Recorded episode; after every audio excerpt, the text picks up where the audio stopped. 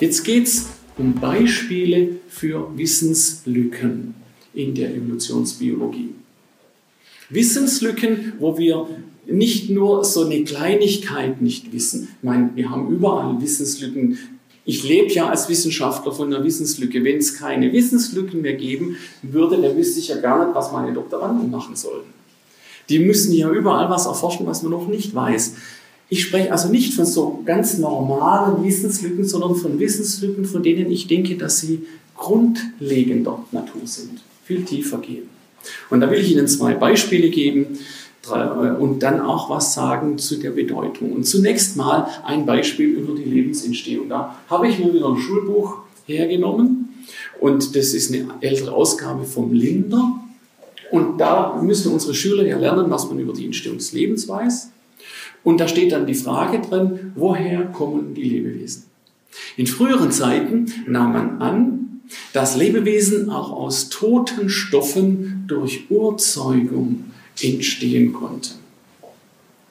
Also die Ursuppe, wie man das heute nennt. Dann geht es weiter im Text. Louis Pasteur, den alle von der pasteurisierten Milch, Mikrobiologe, wies 1862 durch Versuche unwiderleglich nach, dass sich gegenwärtig Lebendes nur aus Lebendem bildet. Auf Lateinisch heißt es omne vivum ex vivo. Lebendes bildet sich immer aus Lebendem.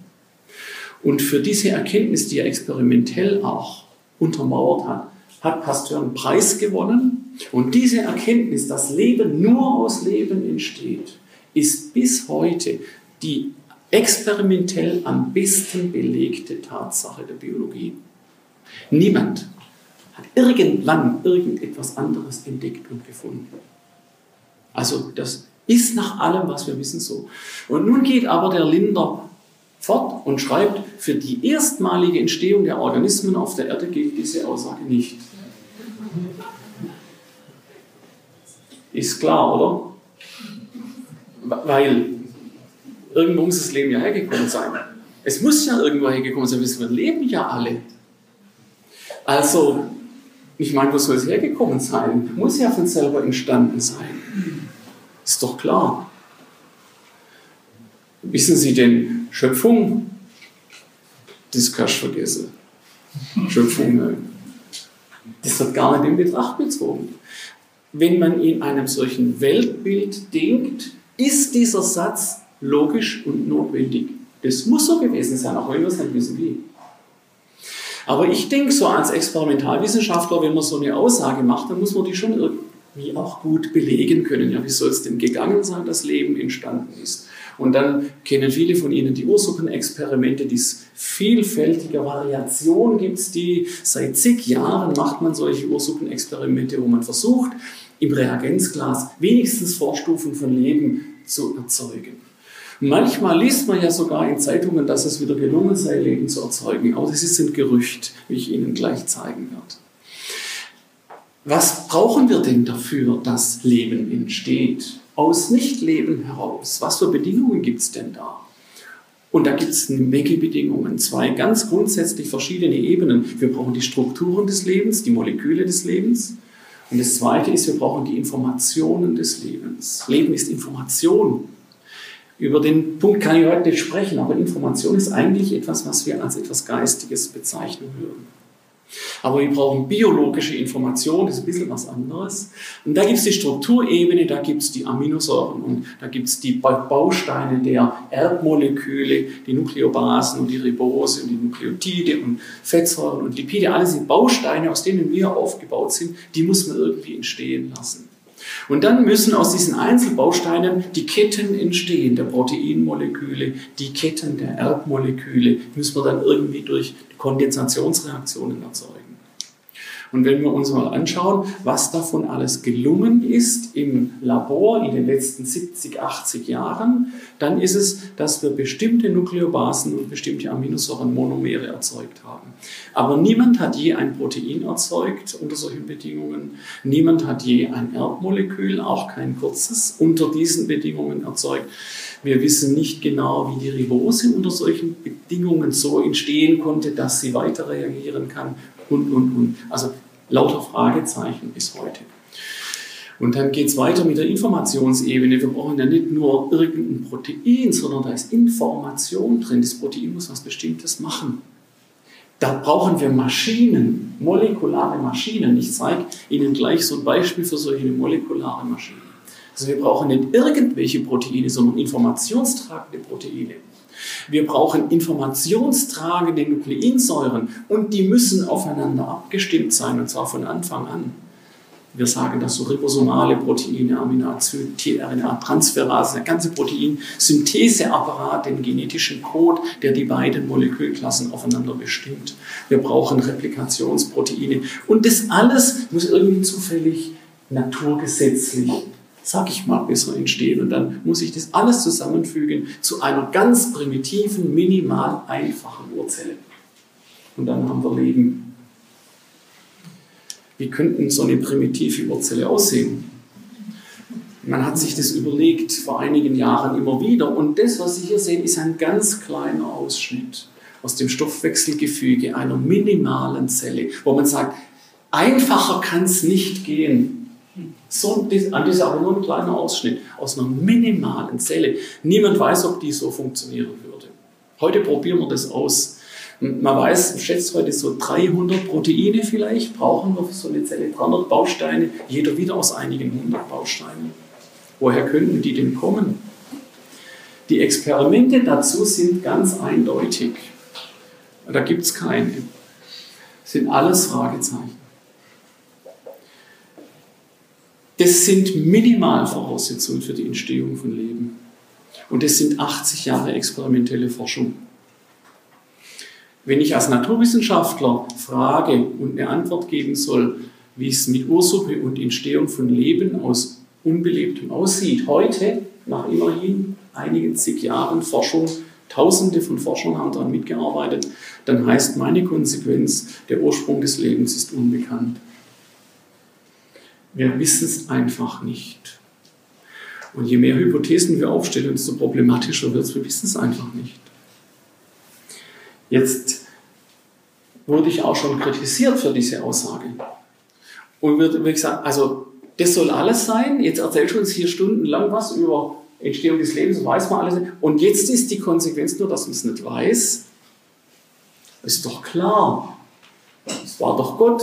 Ist doch klar, oder? So, der Schöpfer hat es gemacht, liegt doch auf dem Tisch. Kann ich nicht sagen. Als Naturwissenschaftler weiß ich nicht. Vielleicht.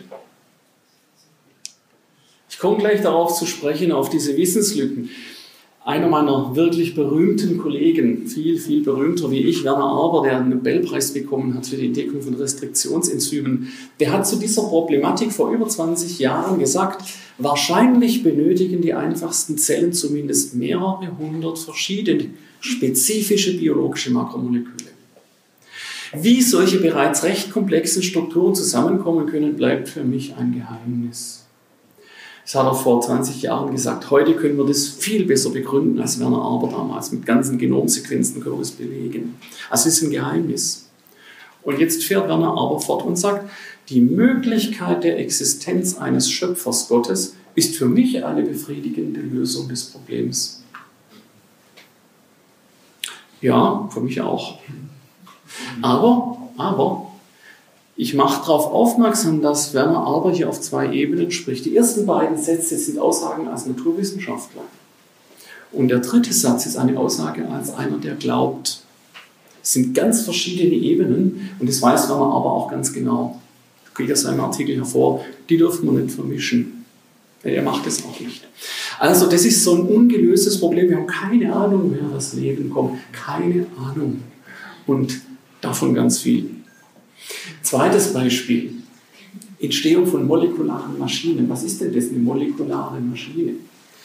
Ich mag besonders die molekulare Maschine des Bakterienmotors. Bakterien, also diese meine Forschungsobjekte, Krankheitserreger gibt es darunter auch, die bewegen sich fort und auf dem kleinen Film, da sieht man, wie die so durch die Gegend schwimmen und wenn man das genau anschaut, dann merkt man, die haben einen kleinen Propeller, da hinten ist der Propeller. Und mit dem können sie sich fortbewegen, Flagellum, heißt dieses diese Maschine, auch das ist eine richtige Maschine. Und das Darmbakterium, das haben wir alle in unserem Darm, in unserem Dickdarm kommt es vor, Milliarden davon. Das ist nur zwei Mikrometer groß, zwei Millionstel Meter groß. Also wenn Sie 500 Zellen aneinanderlegen, dann ist es ein Millimeter. Winzig klein. Und die Länge von dem Motor, die ist 10 Mikrometer. Fünfmal so groß wie die Zelle. Und der Motor wird, die, die, diese, diese, diese Geißel, also das, ähm, was sich was rotiert, das wird angetrieben von einem kleinen Mini- Motor. Und die Motorachse ist nur 30 Nanometer groß. Das heißt, 35.000 Motoren in eine Reihe gelegt, es gerade mal einen Millimeter. Das ist super, hyper, ultra Miniatur Elektrorotationsmotor. Das sage ich meinen Studenten immer. So eine Zelle, so eine Kohlezelle kann bis 15 Motoren pro Zelle haben und die Arbeitsspannung ist 25 bis 200 Millivolt, richtiger Elektromotor. Und die können sich fast schnell drehen, bis zu 100.000 Umdrehungen pro Minute beim Natriummotor, natriumgetriebenen Motor. Und die sind auch recht schnell, 100 Mikrometer pro Sekunde. Jetzt sagt man 100 Mikrometer pro Sekunde, das ist ja nicht so gerade viel. Aber wenn Sie sich überlegen, das ist 50-fache von der Länge des Bakteriums, 50-fache der Länge des Bakteriums wenn wir nachher auf der Autobahn heimfahren und wir würden fahren mit der 50-fachen Geschwindigkeit unserer Autolänge, dann wären wir ziemlich schnell. 800 Stundenkilometer ungefähr.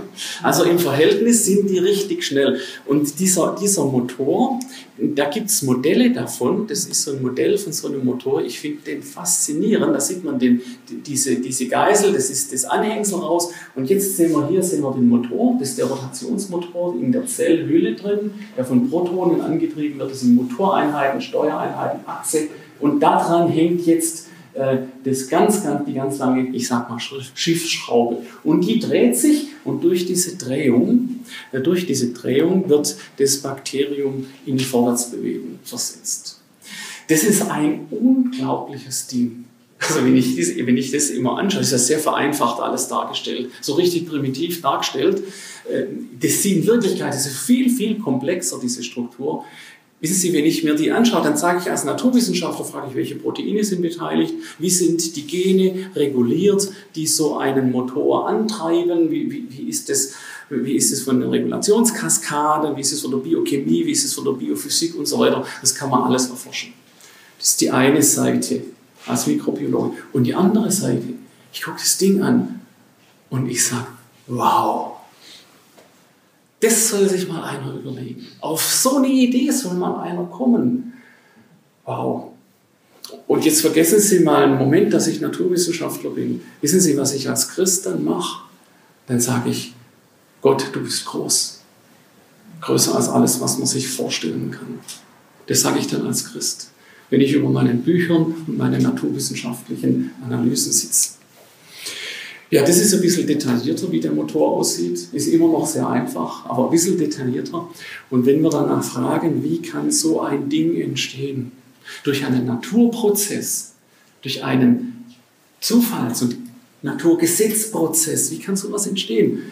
Da könnte ich jetzt einen ganzen Tag lang Vorlesungen drüber halten. Das Ergebnis würde sein, wir wissen es nicht. Der Ursprung des Bakterienmotors ist unbekannt.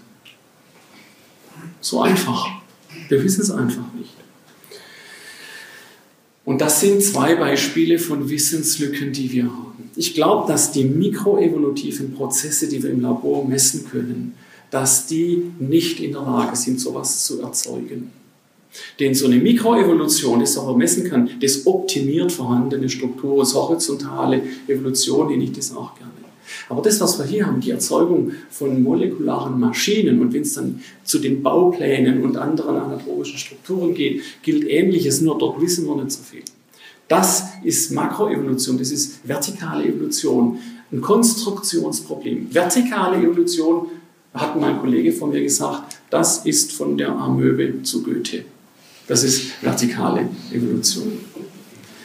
Wie das gehen soll, das wissen wir nicht. Einer meiner Kollegen hat vor einigen Jahren das so formuliert, und das ist kein Christ, soweit ich weiß, der sagte, One of biology's most significant unresolved issues is to understand how novel, complex phenotypes originate, both developmentally and evolutionarily. Also übersetzt heißt es, großes Rätsel der Biologie ist, wie können solche Dinge entstehen? Wir brauchen, zu sagen heute viele Evolutionsbiologen, wir brauchen ganz neue Ansätze, wir brauchen ganz neue Theorien. Was wir bisher geglaubt haben, das tut nicht. Wir brauchen was Neues. Wenn Sie darüber mehr wissen wollen, dann verweise ich auf ein Lehrbuch, Evolution, ein kritisches Lehrbuch. Das wird nächstes Jahr in einer neuen Auflage rauskommen und da sind ganz viele Details dazu beschrieben. Das kann man zum Abend nur andeuten und ja, wirklich begründen, geht in der kurzen Zeit nicht. Aber jetzt komme ich zu einem wichtigen Punkt, das ist die Frage, wie gehe ich denn um mit solchen Wissenslücken? Also ich habe schon gesagt, diese Wissenslücken, glaube ich, sind sehr grundlegend. Das ist nichts Nebensächliches, was wir schon mal lösen werden. Wo wir absehen können, wie wir es lösen können. Das glaube ich nicht, das ist schon was Grundlegendes. Und diese Wissenslücken also, unbekannt wie molekulare Maschinen oder eine Urzelle entsteht, diese Wissenslücken, was machen wir damit als Wissenschaftler? Also zunächst mal würden wir sagen, ja, wir brauchen mehr Forschung. Zur Lösung dieser Probleme brauchen wir mehr Forschung, mehr Doktorarbeiten, mehr Lehrstühle für Evolutionsbiologie. Wir brauchen dazu Evolutionsforschung. Das ist keine Frage. Deshalb bin ich dafür, dass wir noch viel mehr Evolutionsforschung machen. Wir müssen ja wissen, ob man das lösen kann oder nicht. Das kriegen wir durch Forschung raus. Diese Evolutionsforschung könnte dazu führen, dass wir irgendwann mal rauskriegen, wie Leben entstehen könnte. Könnte ja sein, oder? Vielleicht kriegen wir es mal raus. Und dann wird man sagen, gut, wir haben eine ausreichende Erklärung. Und manchmal wird es auch so sein, dass man keine Lösung findet. Was macht ein Wissenschaftler, wenn man keine Lösung findet? Sagen wir machen weiter. Es soll keiner glauben, wir würden aufgeben. Wir geben nie auf. Nie. Nie. Ein Naturwissenschaftler gibt nie auf. Wir werden immer weitermachen. Wir werden immer weiter forschen und forschen, ob wir nicht vielleicht doch das irgendwie rauskriegen. Und das ist auch gut so. Es treibt den Fortschritt an. Manchmal findet man in dieser Forschung, dass das Problem immer schwerwiegender wird. Es wird immer mehr verschärft. Entstehung des Lebens, da arbeiten wir seit 80 Jahren dran. Ich sage Ihnen, wir haben heute viel mehr Fragen als Oparin vor 50 oder 60 Jahren. Viel mehr Fragen, die ungelöst sind. Das Problem wird immer, das wird immer schärfer, je mehr Daten wir haben. Ja, was machen wir dann? dann sagen wir, das ist eine schwerwiegende Wissenslücke. Also hier ist irgendein echtes Problem. Echtes Problem. Was machen wir, wenn wir ein echtes Problem haben? Naja, wir warten erstmal ab. Erstmal abwarten. Die Antwort ist offen, sagen wir dann. Die Antwort ist offen und wir forschen weiter. Immer. Immer weiter. So lang uns der Staat Geld gibt, so lange wir forschen. Und als Naturwissenschaftler, als Biologe, der sich auch mit Evolutionsbiologie beschäftigt, also, da sage ich, ja, das ist meine Position, die Antwort ist offen, ich kann nicht mehr sagen, wir müssen weiterarbeiten und sehen, was passiert. Aber man kann jetzt auch eine Brücke machen zu einer Weltanschauung. Und die weltanschauliche Aussage würde heißen, also eine Lösung dafür finden wir auf jeden Fall. Eine Lösung gibt es auf jeden Fall. Eine materielle, eine materielle Lösung gibt es auf jeden Fall. Weil es kann gar nicht sein, dass es keine gibt. Weil es gibt keinen Gott. Also muss es eine Lösung geben. Ist eine Weltanschauung, ist es sehr provozierend, wenn ich sage, vielleicht ist es richtig. Finden Sie das sehr provozierend? Sind viele Christen heute Abend da? Ich weiß es wirklich nicht ob wir noch eine Lösung finden. Aber man könnte auch sagen, das ist auch eine weltanschauliche Ansage, eine Glaubensaussage, eine materielle Lösung für dieses Problem existiert ganz sicher nicht. Ganz sicher nicht, denn Gott ist Schöpfer. Das ist auch eine Glaubensaussage. Und weil es keine Lösung gibt, deshalb muss ein Schöpfer existieren. Verstehen Sie das Argument? Das ist ein problematisches Argument. Sehr problematisch. Unsere Vorfahren, die in unserem Land hier gelebt haben, die hatten ja andere Götter als wir heute. Andere als den christlichen Gott. Die hatten zum Beispiel den Donau als Gott. Oder in den nordischen Mythologien war das der Thor, das war der Hammerschwinger. Und wenn es dann gedonnert hat und wenn es dann geblitzt hat, dann haben wir gesagt, da war der Thor unterwegs, der Donau. Weil die Leute haben ja nicht verstanden, was ein Donner und ein Blitz ist. Das war ja was ganz Abartiges. Es kann ja nur was Göttliches sein. Was Göttliches sein. Also der Donau, der Tor. Und was ist passiert, als die Physiker gekommen sind? Die Atmosphärenphysiker. Und dann haben die erklärt, wie ein Blitz funktioniert. Und dann haben sie erklärt, wie ein Donner funktioniert. Das ist heute in vielen Bereichen lückenlos aufgeklärt. Was ist passiert mit dem Tor und dem Donau? Der ist ausgestorben. Die Wissenslücke ist geschlossen oder ist der ausgestorben? kritisch mit den Wissenslücken. Ich bin der Überzeugung, dass Gott nicht in den Wissenslücken der Evolutionsbiologie wohnt. Wissen Sie, ich glaube doch nicht an Gott, weil ich so viele Dinge nicht weiß als Evolutionsbiologe. Aber was wäre denn das für ein Glaubensfundament? Ich glaube doch an Gott, weil ich was weiß. Doch nicht, weil ich nichts weiß. Wissenslücken der Evolutionsbiologie, dort wohnt Gott nicht. Nun kann man weitergehen in diesem Schema, wie man es mit den Wissenslücken macht. Es gibt ideologische Varianten. Eine ideologische Variante ist, dass man einfach die Probleme leugnet und sagt, es gibt gar kein Problem. Wir wissen im Prinzip doch schon alles. Das ist eine ideologische Variante. Von manchen Materialisten wird es so impliziert oder gesagt. Und dann gibt es natürlich auf der anderen Seite die ideologische Variante, nämlich, also Forschung brauchen wir doch gar nicht. Das kostet Millionen Euro pro Jahr für so einen Quatsch, wo es doch sowieso keine Lösung gibt. Das hört doch mit dem Forschen auf. Das Geld kann man doch besser anwenden. Das ist auch eine ideologische Variante. Die gibt es auch. Und die sind kritisch, die finde ich gefährlich. Da, da geht es irgendwann falschen Weg. Eine Weltanschauung ist, muss jeder haben. Aber wir sollten nicht ideologisch werden. Nochmal zurück, was denn Weltanschauung ist. Die Art, wie ein Mensch die Welt anschaut und deutet. Mit all den Faktoren, die da eine Rolle spielen, ganz, ganz persönliche Faktoren. Diese Faktoren, die sind wie eine Brille. Ich schaue die Welt jetzt wirklich durch eine Brille an, manche von Ihnen auch. Und die Art, wie diese Brille konstruiert ist, die bestimmt, wie ich die Welt sehe. Ich kann da auch grüne Gläser reintun. Sehe ich die Welt anders? Oder blaue oder rote, je nachdem. Oder falsche Fokussierung, das ist bloß verschwommen. Also das ist wie eine Brille. Diese, diese verschiedenen Dinge sind wie eine Brille, wie ein Deutungsfilter. Durch den schauen wir die Welt an. Jeder von uns und auch jeder meiner Kollegen, alle Wissenschaftler. Dadurch schauen wir die Erkenntnisse und Wissenslücken der Evolutionsbiologie an. Und dann machen wir uns daraus ein Weltbild, eine Weltanschauung. Und dieser Prozess ist höchst subjektiv, höchst subjektiv. Da gibt es so viele Meinungen, so viele unterschiedliche Ansätze, obwohl die wissenschaftlichen Daten gleich sind. Und so kann es sein, dass Evolution im Rahmen von einer atheistischen Weltsicht gedeutet wird. Entstehung und Entwicklung der Welt durch natürliche Ursachen ist ein zentraler, unverzichtbarer Teil des Atheismus. Der Atheismus kann nicht ohne sowas leben. Der, der kriegt echte Probleme. Da hängt auch ein bisschen die Ursache, warum es manchmal so emotional wird. Auf der anderen Seite kann Evolution auch im Rahmen einer theistischen Weltanschauung gedeutet werden. Evolution als historischer Prozess ist nämlich kein grundsätzlicher Widerspruch zum Theismus, der sagt, es gibt einen Gott. Zum Beispiel Intelligent Design. Das ist so eine Bewegung, die für diese Evolution okay, aber nur mit Gott. Also ist nicht unbedingt ein Widerspruch. Und nun gibt es aber ganz viele Varianten von Theismus und Evolution. Es gibt ganz viele unterschiedliche Brillen. Zum Beispiel gibt es da eine Brille und da, die kann man charakterisieren mit junge Erde-Kreationismus. Also die Erde ist 6000 Jahre alt und äh, Evolution gibt es, Makroevolution gibt es gar keine.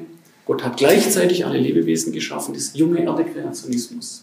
Oder es gibt die Brille des alten Erdekreationismus. Die Erde ist alt, aber Gott hat zu verschiedenen Zeiten Lebewesen aus dem Nichts heraus geschaffen. Oder es gibt die Brille der theistischen Evolution. Gott macht, dass die Dinge sich machen. Oder es gibt die äh, Ansicht von Intelligent Design, habe ich gerade gesagt, Gott steuert immer wieder, greift Gott ein. Gott steuert sozusagen die Mutationen.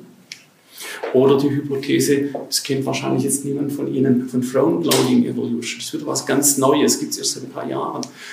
Oder vieles, vieles andere. Und jetzt werden Sie fragen, ja was nun? Was ist jetzt? Wieso gibt es das überhaupt so verschiedene Dinge? Und das hängt alles damit zusammen, wie unser Bibelverständnis ist. Wie versteht man die ersten Seiten der Bibel? Das ist eine theologische Frage.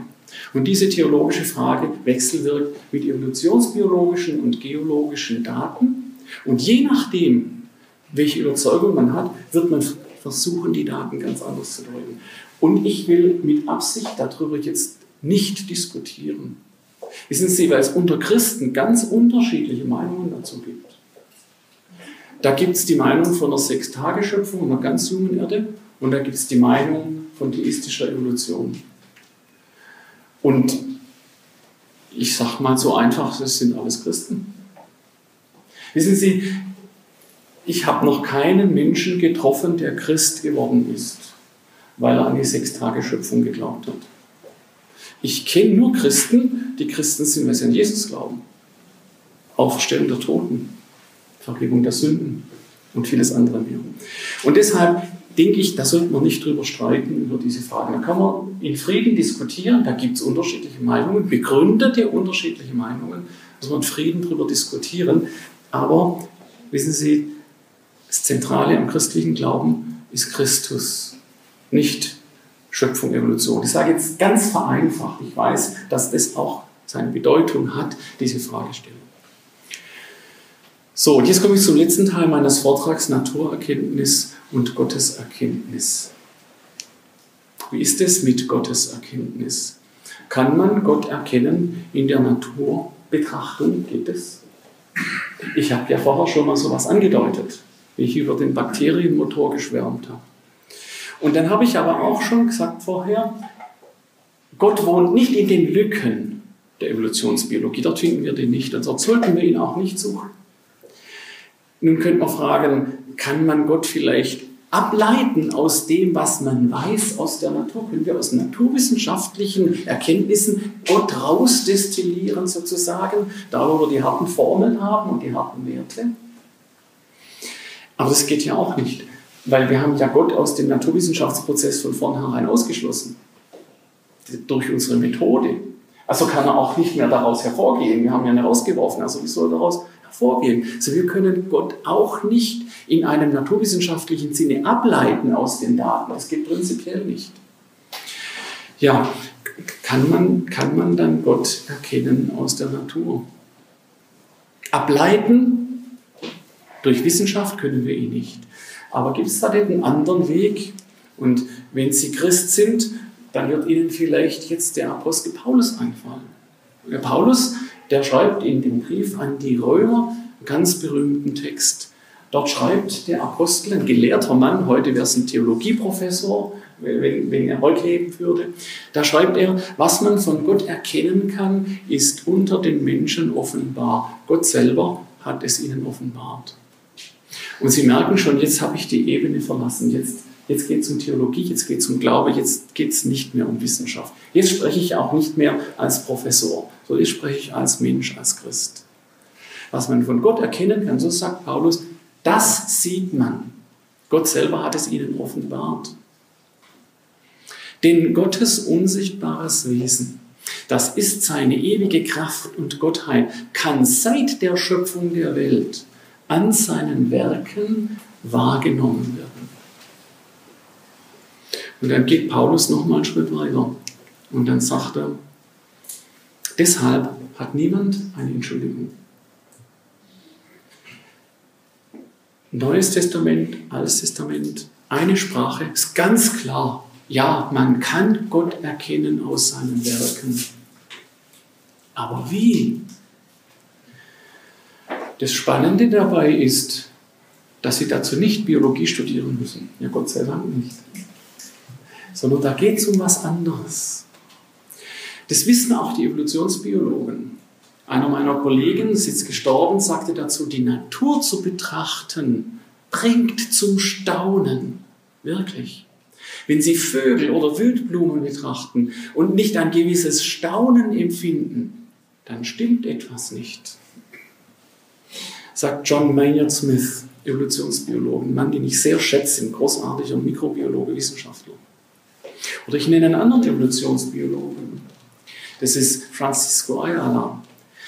Das funktionelle Design von Organismen und ihre Eigenschaften scheinen für die Existenz eines Designers zu sprechen. Scheinen. Er glaubt nicht, dass es so ist, aber er sagt, es sieht alles so aus. Er versucht den zu erklären über den Selektionsmechanismus. Aber was ich sagen will, ist, der Mann merkt, da begegnet mir was, wenn ich Natur anschaue. Da begegnet mir etwas. Und diese Erfahrung haben viele Menschen gemacht, die die Evolutionsbiologen da auch machen. Und viele meiner Kollegen sprechen von den Wundern der Natur. Ja, die merken was. Einer der Väter unserer Naturwissenschaft, Kepler, der hat das so formuliert, das wichtigste Ziel aller Untersuchungen über das Weltall sollte es sein, die rationale Ordnung zu entdecken, die ihm von Gott aufgeprägt worden ist und die er uns in der Sprache der Mathematik geoffenbart hat. Da sieht Kepler etwas in der Natur. Das kommt in den Formeln gar nicht vor. Gucken Sie die Formeln an, seine Gesetze, die er äh, formuliert hat, da kommt Gott nicht vor. Trotzdem sieht dahinter sieht Kepler etwas, dahinter sieht er etwas. Und er sagt, das ist die Sprache Gottes, die Mathematik, das sagt ein Astronom. Ich nenne ein weiteres Beispiel heute. Francis Collins, einer der ganz großen Biowissenschaftler unserer Zeit, der hat das so formuliert, das ist ein Entdecker des menschlichen Genoms oder der Sequenzierung des menschlichen Genoms. Er hat gesagt, ein Buch geschrieben, das heißt die Sprache Gottes. Und er sagt, die DNA, das ist die Sprache Gottes. Finde ich ganz witzig. Der Astronom sagt die Mathematik, der Biowissenschaftler sagt die DNA, das ist die Sprache Gottes. Ja, jetzt gucken wir uns die DNA an. Wir haben DNA-Sequenziermaschine bei uns im Labor, da können wir in einer Nacht ein ganzes Genom von Bakterien sequenzieren und dann steht es im Computer und dann kann man es ausdrucken. Da ist Gott nirgends. Ich finde den da nicht. Da ist was dahinter. Hinter dieser Ebene des naturwissenschaftlich Erforschbaren ist etwas, da verbirgt sich etwas. Die Natur spricht noch eine zweite Sprache. Nicht nur die Sprache der Formeln und der Chemie und der Physik. Die Natur spricht noch eine zweite Sprache. Und diese Sprache versteht jeder von uns. Da müssen Sie kein Biologe sein, kein Chemiker und kein Astrophysiker. Jeder Mensch versteht die Sprache, die die Natur spricht das, was hinter der Natur steht. Das ist die Sprache, mit der Gott nach meiner Meinung zu uns spricht. Das ist die Sprache, in der der Schöpfer etwas von sich offenbart, so wie das Apostel Paulus sagt. Und das merken wir.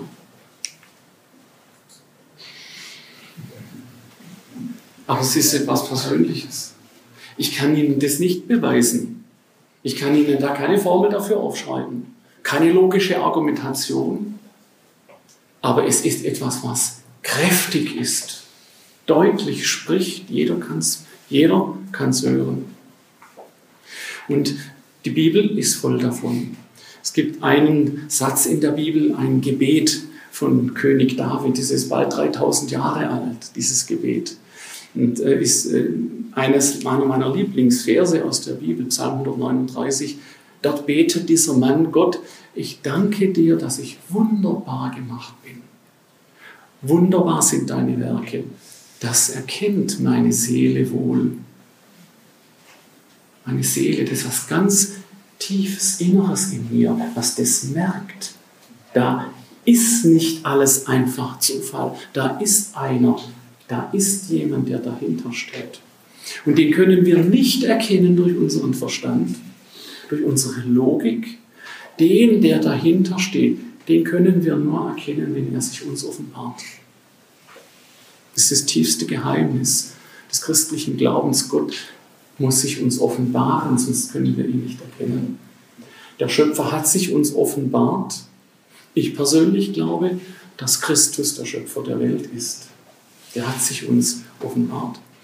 Aber das alles ist nicht Naturwissenschaft. Das alles ist Glaube. Wenn Sie so wollen, ganz subjektiv. Ja, es ist ganz subjektiv, da bin ich nicht objektiv. Es ist ganz subjektiv. Aber dieser Glaube ist so stark Und diese Gotteserkenntnis und diese Gotteserfahrung ist so stark, dass sie mein Leben trägt. Ich werde irgendwann mal aufhören, Naturwissenschaften zu machen. Ein paar Jahre noch, dann höre ich auf, Naturwissenschaften zu machen. Und irgendwann werde ich aufhören, wissenschaftliche Literatur lesen zu können. Die meisten von Ihnen sind noch weit davon entfernt. Für irgendwann werde ich aufhören, wissenschaftlich denken zu können. Und dann gibt es den Schöpfer, der mich trägt, nicht die Wissenschaft. Das ist was viel Fundamentaleres. Ich bin richtig dankbar. Ich danke Gott, dass ich das erkennen kann, dass er mich und dass er die Welt wunderbar gemacht hat. Und mit diesem Vers will ich aufhören und Ihnen danken fürs Zuhören. Das waren spannende Gedanken. Ich glaube, es lohnt sich noch mal kurz drüber nachzudenken. Äh, wenn noch Fragen sind, meldet euch gerne, melden Sie sich gerne über unsere Webseite iguw.de zum Beispiel, äh, übers Kontaktformular oder schickt Sie eine E-Mail oder über Facebook oder Instagram. Wir reagieren darauf. Wir sind gespannt und wir hoffen, wir sehen uns bald wieder.